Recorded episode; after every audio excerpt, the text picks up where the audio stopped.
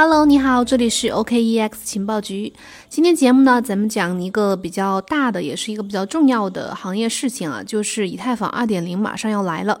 根据今天的最新进展、最新的消息啊，以太坊2.0已经达到了最低的启动门槛，将会按照之前的计划，在十二月一号按时启动。今天早上，根据以太坊浏览器的数据显示，ETH 2.0存款合约地址当中收到的呃质押的 ETH 的数量呢，已经远远超过了启动信标链所需要的这个数量，就是大概五十，呃，当时说的最低的要求是五十二万四千两百八十八枚 ETH，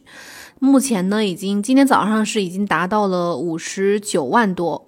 这意味着 ETH 2.0的这个第零阶段，也就是信标链的创世区块，将会按照之前的约定，在十二月一号正式的启动。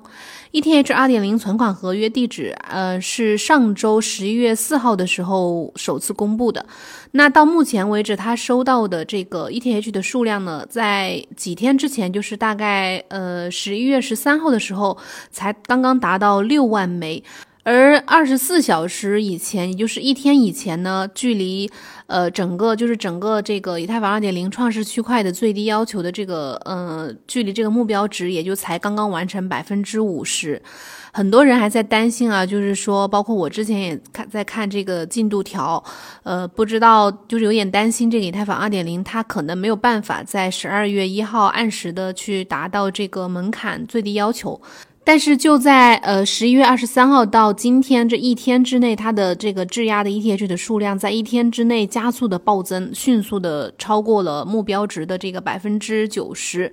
根据以太坊基金会之前发布的官方的消息呢，以太坊2.0的创世区块的时间被设定在区块高度呃大于一六零六八二四零零零的这个时候，也就是大概 UTC 时间世界标准时间的大概十二月一号中午十二点左右。但是启动的前前提条件呢，就是网络上质押的呃参与质押的这个验证者要达到一万六千三百八十四个，另外每个验证者需要质押呃至少三十十二枚以太坊，也就是说整个这个二点零的存款合约当中呢，必须要有五十二万四千两百八十八枚 ETH。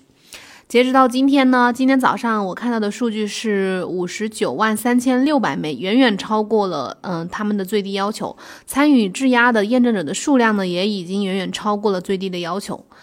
嗯，根据以太坊基金会研究员 Danny Ryan 他最新的这个说法，就是他对媒体表示说，这个创世存款将会在 UTC 时间十一月二十四日晚上十二点，也就是距离十二月一号的。一周的时间就是前七天会锁定，所以呢，我们在锁定之后的另一天早上，也就是明天早上就会知道这个创世区块和验证器的这个设置。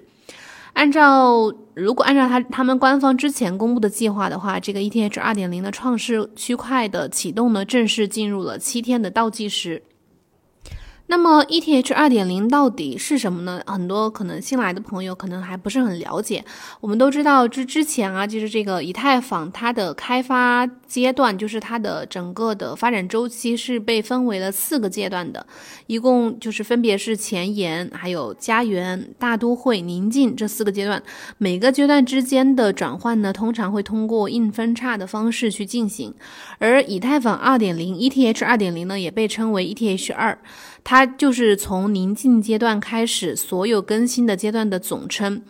以太坊2.0其实已经提上日程有很长一段时间了，原计划是在今年的一月份去呃发布，但是之后呢，就因为一些技术的原因啊，就是一直在推迟。然后随着今年以太坊区块链上 DeFi 的这个爆发，对它的这个网络的拓展性和效率提出了一个挑战，呃，以太坊2.0的升级呢，也显得更加的迫切。ETH 2.0它本质是一系列相互连接的呃技术升级，就是它不光是一个一次性的升级，它会分几个阶段来进行。目的呢是为了改进以太坊呃网络的可扩展性、安全性和可持续性。一共会分为至少三个阶段来进行，分别是第零阶段、第一阶段和第二阶段。每个阶段呢都有自己的子目标和更新的这个计划。首先，第零阶段会引入叫信标链的这个东西，并且会转向 POS 机制，就是权益证明机制。信标链呢被认为是以太坊2.0网络的骨干和核心，会成为呃所有其他的分片安全和验证的一个根源和保障。同时呢，第零阶段还会让呃这个刚刚说到会让以太坊区块链转向 POS 机制，那这意味着会从根本上去改变以太坊网络的一个经济基础。之后的第一阶段和第二阶段呢，将会分别依次开启，呃，引入分片链和智能合约等等这些功能。验证者呢，将会根据信标链的随机分配，去为对应的分片提供交易验证的服务。这也意味着，呃，真正等到以太坊2.0网络具备完整实际功能的时候，是要等到第二阶段以及之后的。那我们看到这个整个以太坊二点零对呃整个行业，包括对以太坊有什么影响呢？这个以太坊二点零存款合约进度目前已经百分之百达成了，就意味着我们期待已久的呃以太坊二点零网络已经进入正式进入了倒计时。这对以太坊呃乃至整个区块链行业来说都是一件。值得关注的大事情，作为以太坊的原生加密代币 ETH，它的价格最近呢一路都在飙升，上周呃光上周就上涨了将近百分之三十多，并且在今天凌晨的时候突破了六百美元的大关，最高触及了六百二十一美元，这是从二零一八年以来的一个最高的价格水平。ETH 价格的暴涨呢，其实不仅是因为它作为以太坊的原生代币，和这个 ETH 2.0也有着密切的关系。这个怎么说呢？就是说背后的逻辑是这样的：就是以太坊2.0它的存款合约的启动，会鼓励那些想要成为以太坊2.0验证者的用户呢，去市场上购买更多的 ETH 去参与质押，因为每个验证者需要至少质押三十二枚 ETH。